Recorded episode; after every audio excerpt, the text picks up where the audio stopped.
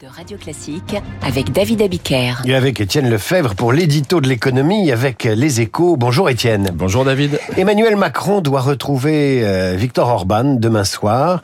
Euh, objectif, convaincre le dirigeant hongrois de ne pas bloquer l'accord sur le financement de l'Ukraine.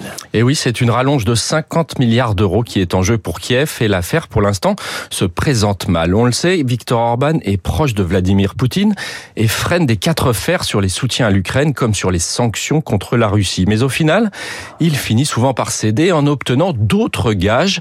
Bruxelles pourrait ainsi débloquer une première tranche du plan de relance européen en faveur de la Hongrie, jusque-là gelée en raison de ses atteintes à l'état de droit. Mais même un tel geste ne suffirait pas forcément car Viktor Orban place la barre très haut.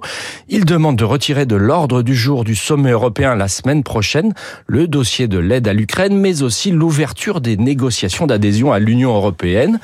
Autre motif d'inquiétude, l'attitude de l'Allemagne, empêtrée dans sa crise budgétaire.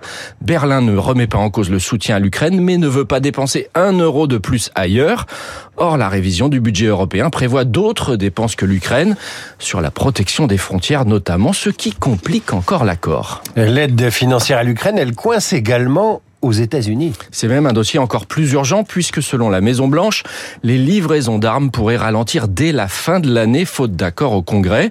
Nous sommes à court d'argent et presque à court de temps, a mis en garde un responsable américain pour faire pression sur les républicains qui bloquent le plan d'aide de 60 milliards de dollars pour l'Ukraine.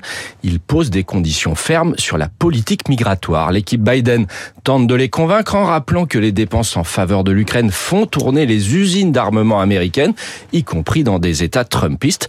Mais pour l'instant, l'argumentaire ne suffit pas. Et bientôt deux ans de guerre et de soutien occidental à l'Ukraine et l'on devine comme une certaine lassitude. L'édito de l'économie avec Étienne Lefebvre et les échos Radio Classique, 7h12.